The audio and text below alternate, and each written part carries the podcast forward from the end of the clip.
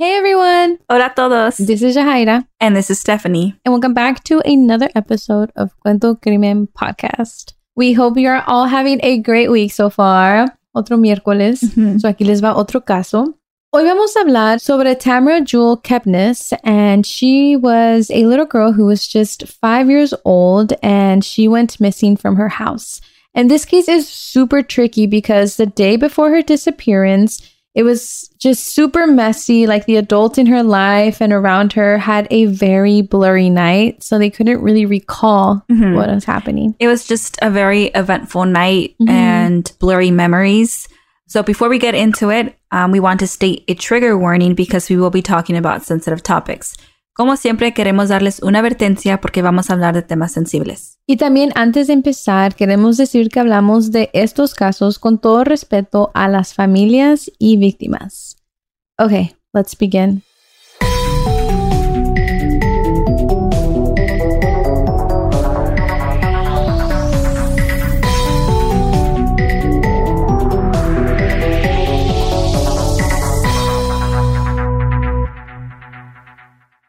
Tamara Jewel Keepness was five years old and she was from White Bear First Nation located in Regina, Saskatchewan in Canada. I'm sorry if I am not pronouncing it correctly, but I tried. That was a very tricky word. Yeah. Tamara was born on September 1st, 1998 to her parents Lorena and Troy Keepness. And also Tamara happens to be a twin and her twin se llama Tanis. Lorena and Troy separated soon after the twins were born, though, and the girls spent the majority of their time with their mother. And she had a new partner, quien se llamaba Dean MacArthur, and their biological dad, Troy, lived nearby. Entonces, si lo miraban, you know, they would go visit him, but they were primarily with their mother. Tamara desapareció el 5 de julio del año 2004. She was last seen inside her house on 1-800 block of Ottawa Street in White Bear First Nation. And just a little bit of like background in la área de donde vivían. It was kind of primarily known as a place where people of low income lived. And it just seemed like it had some issues, you know, within the community. And here's some more background information on Tamara's life and family. So her family includes her mother Lorena and her father Troy, and also um, Lorena's boyfriend, que se llama Dean MacArthur. And also she has siblings. So her sister Summer is the oldest of 11 years old. She has a brother que se llama Rain of 10 years old. And then after comes Tamara and Tanis, the twins, and they were both five years old. There was also a baby girl. Um, she was just a newborn. And to add more about them, you know, we're just trying to paint the picture of Tamara's life and everyone around her. Su mamá Lorena was a recovering alcoholic, and so was her boyfriend, Dean. And so, though las niñas sí miraban a su papá también, even though they lived with their mother, the relationship between their parents, you know, Lorena and Troy, and now Dean, which was the mom's boyfriend, it was not healthy. Yeah, and I think también como they have this like battle of, you know, recovering from Mhm. alcohol use and drug use, like that is tough, you know, and then also caring for kids. It's just a lot, right? Yeah. And having an ex partner and then a new partner, I can just imagine like how the mix, it doesn't just yeah, mix I was well. to say that. There's Yeah. a lot in the mix. And like we did read that it just wasn't healthy, right? Also, Dean, the boyfriend, had recently gotten out of jail after serving two thirds of his three month sentence for beating Lorena while he was drunk. So here, you know, just painting the picture of how their living situation is and then also how what the kids are seeing, mm-hmm. right? And so Tamara and her siblings were, you know, not growing up in the best environment as we're describing, you know. And so social services were involved with the family. We did read that they had over 50 reports made to crisis workers. Imagine 50 reportes. Mm-hmm. That's a lot, dude. Yeah. I mean, we see again how like that system works, and there has been so many cases, you know, donde han fallado and are mm-hmm. not able to save the children. But like 50, that's a lot. It's a lot. And, you know, even though there was so much going on at home, Tamara era una niña muy inteligente y ella siempre was always excited and, You know, she always loved adventuring out and just enjoying new things. A ella le encantaba jugar Mario Kart y le encantaba subirse por los árboles. She was just a kid at heart, exploring. Yeah, a kid being a kid. And so, yeah, let's jump into what happened on July 5th, 2004. La mamá Lorena y su novio Dean tenían a los niños en casa la noche de 5 de julio del año 2004. Y como a las ocho y media de la noche, Lorena y su novio empezaron a discutir. Y Dean se fue de la casa to cool off. I feel like it must have been a big fight. Yeah, to like kind of cool off. Well, I guess that's like, I mean, it's normal. it's normal. I yeah. guess what we should have said is that it was smart of him to walk out. Yeah, like if it's getting like that To the- heated, yeah. you know? Entonces, in the process of doing this, Dean ran into his roommate, Russell. Russell was someone who would sleep in the family's basement sometimes. So I guess he was like maybe paying rent or mm. had some type of arrangement. And so Dean went off to cool off, as we were saying. He even went to go get a can of milk and returned home to leave it for their newborn baby. Then Dean and Russell went to the bar. And we read that they went to St. Regis Hotel about six blocks from the home. And Russell, the friend, que he was so drunk that he couldn't remember dropping off the milk beforehand and that he only recalls sitting outside the hotel. Okay, Loki, I'm sorry, but it makes me so mad to hear you're so drunk that you can't remember, and the fact that Dean, as a stepfather, is doing the same thing. Like, Yeah. mucho coraje. Like, come on, you know, be responsible. Yeah, you're a parent. You're a parent. Mhm. But, anyways, while all of that was happening, Lorena was at home, you know, while Dean and Russell were out drinking. Y los niños estaban ahí también en casa, estaban viendo la televisión. And, you know, they're just chilling, they're having a good time. Y ya de eso, como a las 11 de la noche, you know, they finally all kind of make their way to their rooms. Y ya, you know, con sueño y con todo. So everyone's out. And that's when Lorena had plans to go out that night. Y cuando ella salía, leímos que she kind of relied on her oldest daughter to stay in charge. And that's what happened this particular night. Y entonces los planes de Lorena esta noche era ir a casa de su amiga who only lived a block away. And of course, their plan once they were there was to have some drinks. And eventually they ran out of alcohol. Y entonces ellas se levantan and easy fix, right? Just go get some more at the store. In their mission to go get more alcohol, she also stops by her house to check up on the kids. But then she leaves and goes back to the friend's house. And once she gets back to the friend's house, uh, she calls Summer, her daughter, to give her the phone number of her friend's house, if that makes sense. So she can have a phone number to reach out if anything happened. And so this happened around midnight when she calls back home to let Summer know of the phone number. that this is where she can be contacted, Yeah. type of thing. Yeah.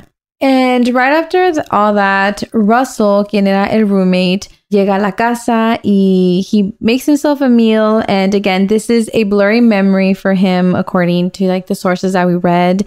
It is believed que a lo mejor se hizo spaghetti or, you know, something just kind of irrelevant, right?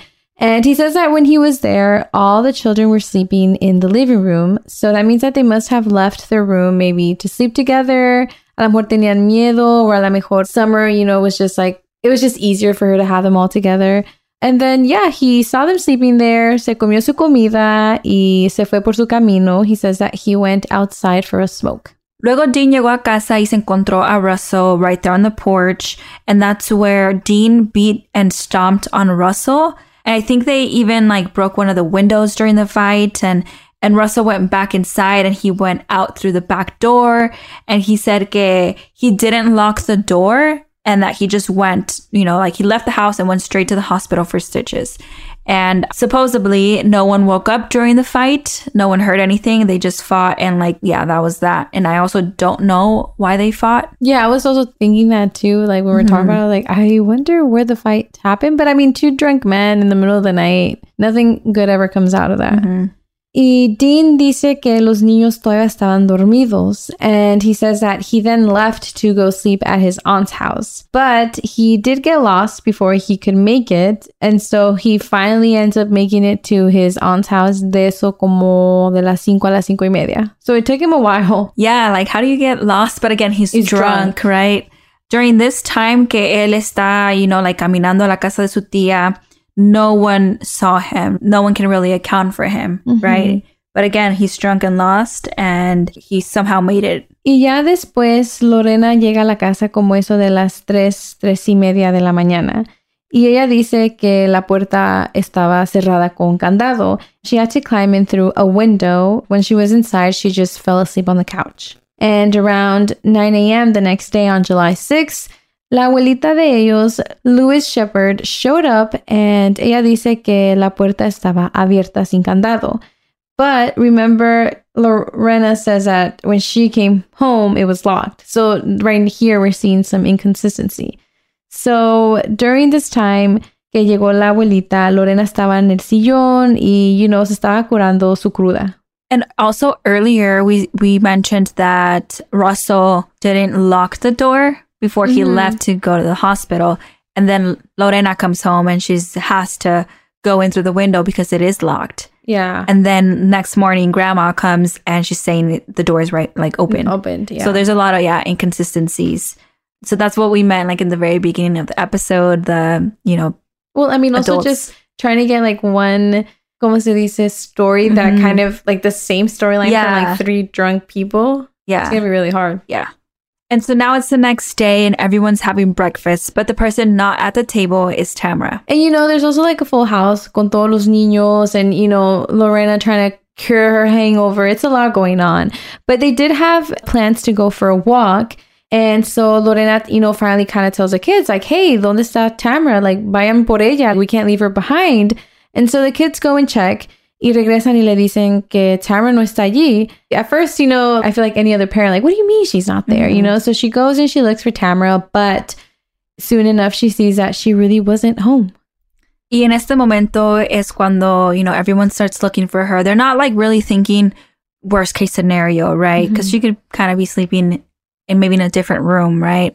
So they start looking everywhere. They start asking neighbors. They start going outside. They start shouting her name, but she isn't responding. And 90 minutes later, you know, after they finally, I guess, gave up, they called to the authorities and a search began. And by a search, we mean a massive search. Mhm. Like they got to work. Yeah, the Regina Police Service set up a command post in the parking lot of a church on 1900 block of Ottawa Street, and that's where hundreds and hundreds of volunteers came by um, to help, and then also with police and also the Royal Canadian Mounted Police, and we'll abbreviate it as RCMP. They all began searching on foot. They had horses, and they were also searching on air. So yeah, a massive search. And, you know, Lorena was cooperating with authorities, like dejó que ellos vinieran a la casa. She helped them look through the house just to see if there was anything, but there was nothing. Police also questioned sex offenders in the area. They also obtained surveillance footage from the, you know, nearby bars, gas stations, stores, and also a nearby Greyhound depot. And as described earlier, you know, the three adults in the beginning of this case, we said were involved in a very messy night. Like Lorena, Dean, and Russell, todos estaban tomando la noche anterior. And obviously, you know, the night ended up with a fight, ended up with people leaving, people coming in. And in a case like this, where we're dealing with a disappearance, that inconsistency makes it very complicated. Mhm. Days later, an Amber Alert was issued, but in some articles we read that the Amber Alert had not been implemented in Saskatchewan. So we can't really confirm if they didn't, you know, issue did one or not, because it's like, I don't know, it kind of overlaps with like history of it, it not being implemented that year. And so, with everyone trying to get their story straight and all these stories overlapping, there's also the siblings, right? They also have, you know, some sort of version of that night. And so, um, it came up in the articles that Rain, the brother, um, claims that he felt Tamara get up from bed and that he wasn't too sure what time it was, but he did say that it was, you know, bright outside. So we can assume, as, you know, according to his story, that it was kind of the morning hours. Mm. Also, I'm sorry, like random thought, but it's kind of scary the fact that there was like multiple children, but only one went missing. Like, Mhm. me quedo pensando, like, ¿por qué ella? Right? I I don't know. It's just, and it goes back into like how every little thing can affect, you know, I don't Mhm. know. It's just interesting. Okay, anyways. so, despite the messy night, obviously, you know, Tamara es hija de Lorena, and Lorena was devastated that her daughter wasn't there. And on top of that, the family grew tired because they felt like they were being mistreated by the police and the media.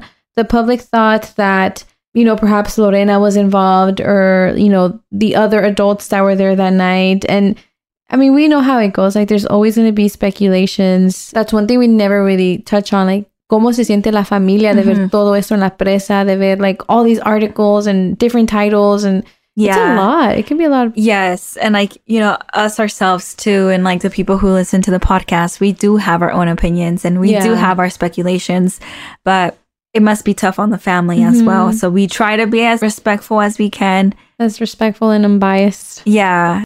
También leímos que una vez Lorena fue atacada by strangers and this is very extreme. Like, yes, people have opinions about maybe the family being involved in the Yeah. disappearance, but to attack someone, like, we should have like respectful speculations uh, because we don't know, right? or even also like, es su mamá. Like, Yeah. she's going through a lot right Mhm. now.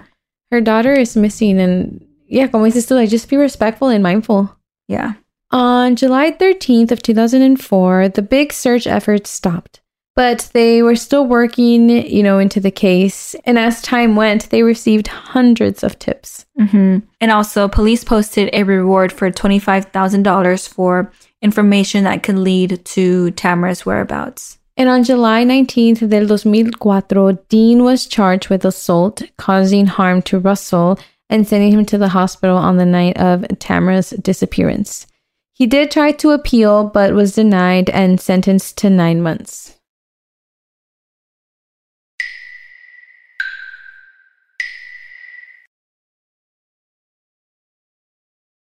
And after all this time, todavía no se sabe por qué Dean golpeó a Russell. También leímos que Tamara's siblings were removed from the house and from Lorena's care by social services, and they were placed into foster care. It makes me so sad. I don't know. De lo que leímos, yeah, maybe home wasn't the most stable place either. But you know, todas las historias que escuchamos from like being in the foster care and everything. yeah, it, it's tough because like you, what is safer? Yeah. right.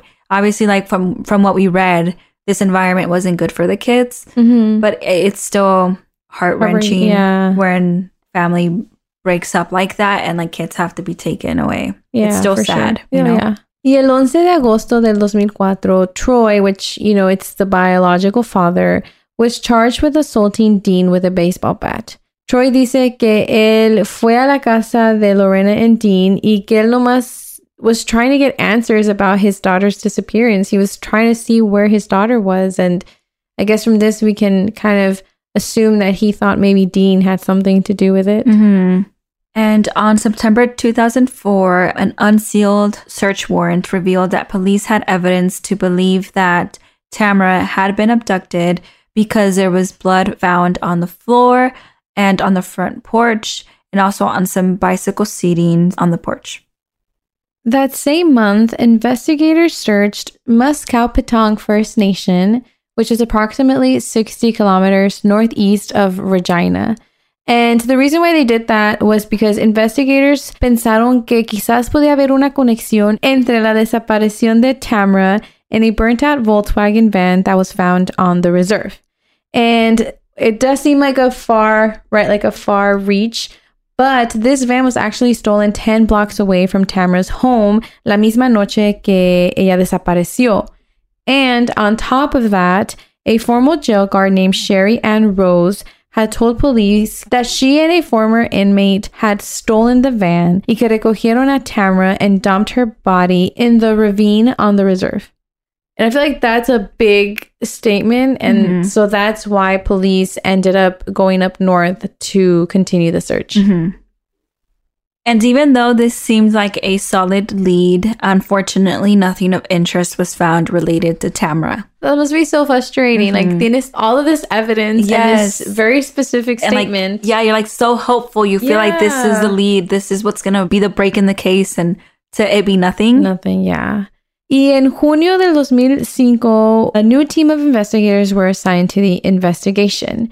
Y en ese mismo mes, el junio del 2005, a memorial march was held to commemorate the one year anniversary of Tamara's disappearance.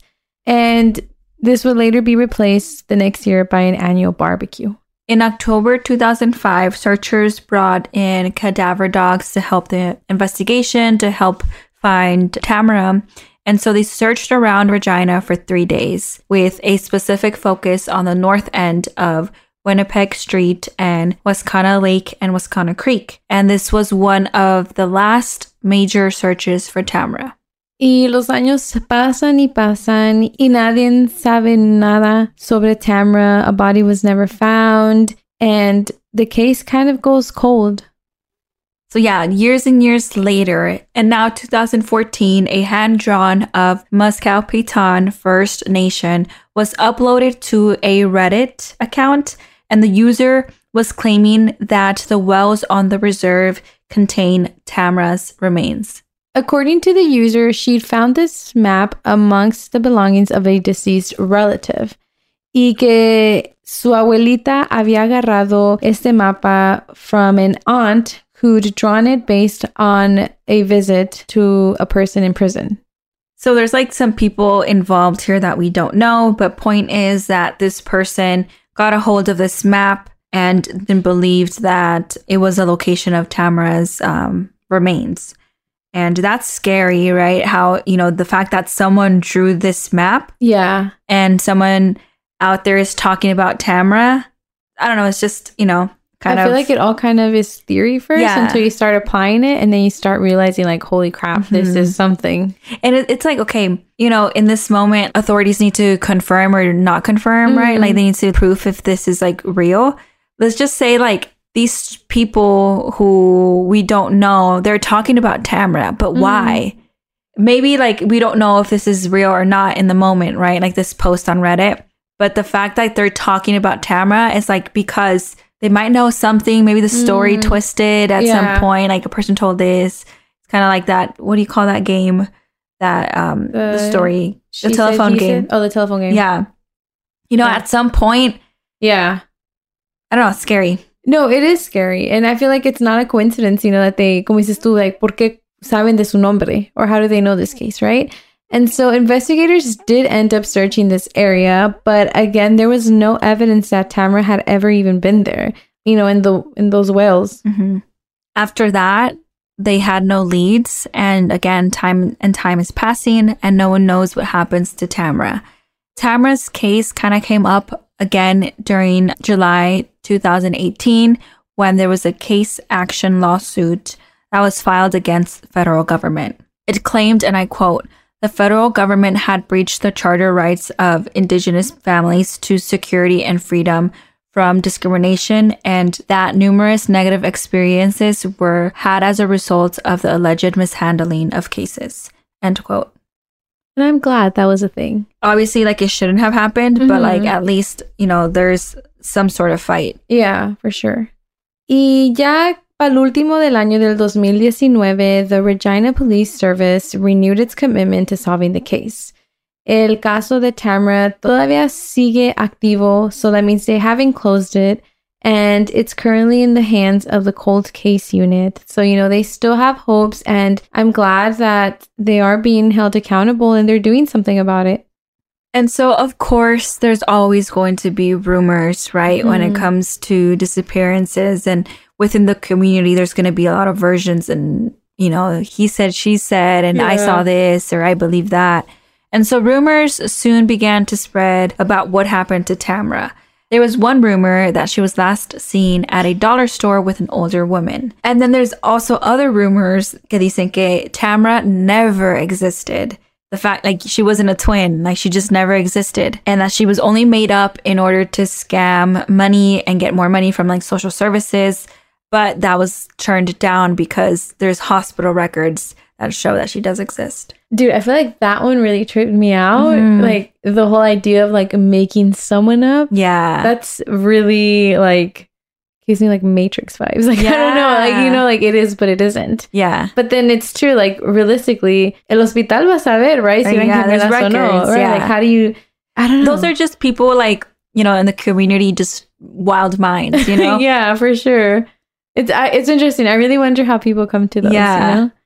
And there is also a third rumor que supuestamente los detectives estaban buscando a un hombre who was white and middle aged by the name Rocky or Rock. But however, police never really confirmed this. Nunca se supo decir why it came up, and it was just kind of dismissed. And then another rumor is that Tamara was abducted by a stranger. Alguna gente piensa que she may have wandered away, que ella se fue away from her siblings, kind of away from her home, y que por allí alguien se la llevó, like maybe a driver who was just driving around, or like, what is it called? Uh, crime of opportunity? Yeah, something So- like that, yeah. También leímos que hay gente en la comunidad que piensa que Tamara fue robada por alguien in the drug trade and también there's other rumors que uh, gente piensa que Tamara fue vendida por su mamá in order to pay off a cocaine debt that she had, but Lorena denies this. Like she said that's not true and Mm, I feel like those are so much like, como se dice, deeper and like darker. yeah. kind of sidetracked, but there's like this whole account on TikTok about this baby girl who she was like an orphan and she was being um abused in the orphanage. Uh-huh. I don't know if you heard of it, No. but basically now she's like been rescued, but some people believe that she's still being abused, and like people believe like that she's being trafficked, and it's like a Oh my God. yeah, it's like a whole thing. I'll send you the videos. Okay. But anyways, I think that's why like I mean hearing this case again, and I was like, oof, like I was Yeah. really just all up in that case yesterday. Now this one, so it's it's really scary though to think about. And then there is another theory, and this one revolves a person que you know occasionally would stay with the family at their house. So Lorena le dijo a la policía sobre esta mujer who actually she wasn't even aware of her name because she just used different uh identity so it never really was clear what her na- like real name was.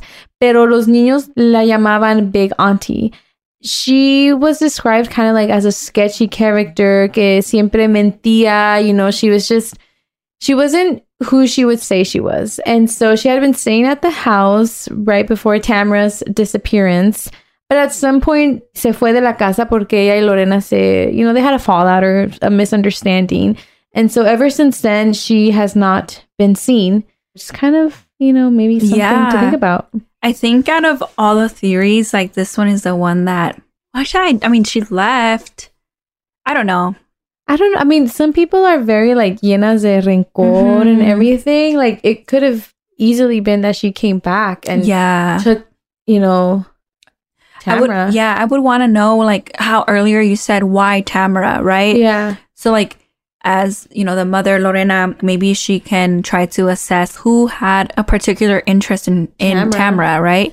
You know? Yeah. And then also también people saying que la miraron like at the Dollar Tree with an older woman. Maybe Mhm. this is the older woman. Yeah. And then maybe this also explains inconsistency of the door being locked and open. Like quizás estaba abierta cuando regresó, se llevó a Tamara and she locked the door. Yeah, I don't know.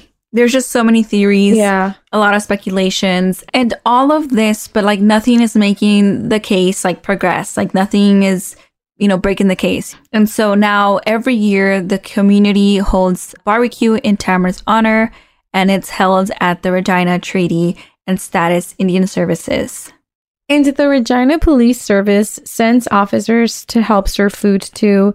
They hold it to show everyone that, you know, they're still looking for Tamara and that they are still there to support and show their support to other families of missing and murdered Indigenous women as well. We do want to update y'all on the family. Um, Lorena's other children were never permanently returned to her custody. We did read that she went on and had more children after the disappearance of Tamara. I think we read that she had three more kids. We also read that these children were also taken by social services. And as for her twin, Tanis, she is currently in college. And another update uh, Russell Sheepskin passed away on January 1st, 2009. So, like, if he had more information and didn't speak, then It's all you know it's gone, all yeah. gone there. Damien Troy, her biological dad, has shared that it's been super hard for him not knowing what happened to his daughter, and that he also experiences guilt. He's very guilty for losing custody, for not being there that night. So, also like really hard. And that, yeah, that must be tough. Yeah, a lot of emotions and like a lot of like what ifs. just the feeling that you didn't do enough, mm-hmm. but it really was just out of your control. Yeah. And you know, now in present day, like here we are talking about Tamra on Cuento Crimen, the year is 2023, y todavía no hay ningún update on the case. She was never found, and there was never any really solid leads on her. The day she disappeared, she was wearing a light blue striped halter top with pink. She had light blue jeans and she either had rubber boots or pink and white shoes, or she may have been barefoot. At the time of her disappearance, she stood 3 5 and weighed around 35 to 40 pounds. She had dark brown tip like hair and brown eyes. She has two circle type birthmarks on her stomach one dark and the other lighter in color, and a scar on one of her legs just below the knee. El último día que Tamara fue vista, ella vestía de una camiseta sin mangas de rayas azul claro con detalles en rosa. Ella llevaba vaqueros azul claro y botas de goma o zapatos rosas y blancos, o quizás mente ella pudiera estar descalza. En el momento de su desaparición, ella medía 3'5 y pesaba entre 35 y 40 libras. Acuérdense que solo tenía 5 años. Y ella tenía el pelo corto y estaba de color café oscuro a negro y ojos morrones. Ella tenía dos marcas de nacimiento tipo círculo en el estómago, una oscura y otra más clara, y una cicatriz en una de sus piernas justo debajo de su rodilla. So, if anyone has any information, as small as it may be, we encourage you to contact the Regina Police Service at 306 777 6500 or Crime Stoppers at 1 800 222 8477. The Regina Police Service is offering a $50,000 reward for any information that leads to the whereabouts of Tamra. Si usted tiene información sobre este caso, por favor comunicarse con el Servicio de Policía de Regina al número 306-777-6500 o a Crime Stoppers al número 1800-222-8477. El Servicio de Policía de Regina está ofreciendo una recompensa de 50 mil dólares por cualquier información que ayude a encontrar a Tamara. And that is all for Tamara's case. Like, again, nos parte mucho el corazón whenever we leave a case kind of just hanging and we don't really have much closure to it. Um, lo único que podemos decir es que el mundo está chiquito and you don't know who's listening. So if anyone knows anything, please reach out. Her siblings still deserve to know Mhm. what happened. We will be sharing a picture of Tamara on our social media. So we ask you all to share her case to help us spread the word and not forget her. Yeah, it's hard. It's hard to close these cases. But anyways, you know, just thank you all for listening. And como dijo Steph, if y'all can just share it, that would mean a lot. And we will see you all for next week's case.